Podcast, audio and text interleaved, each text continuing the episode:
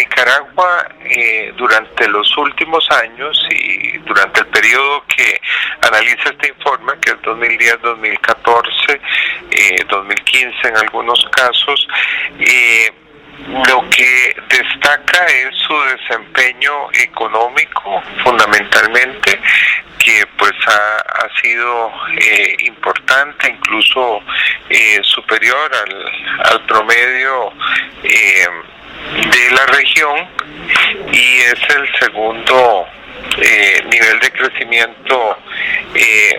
más alto después de, de Panamá. ¿verdad? Entonces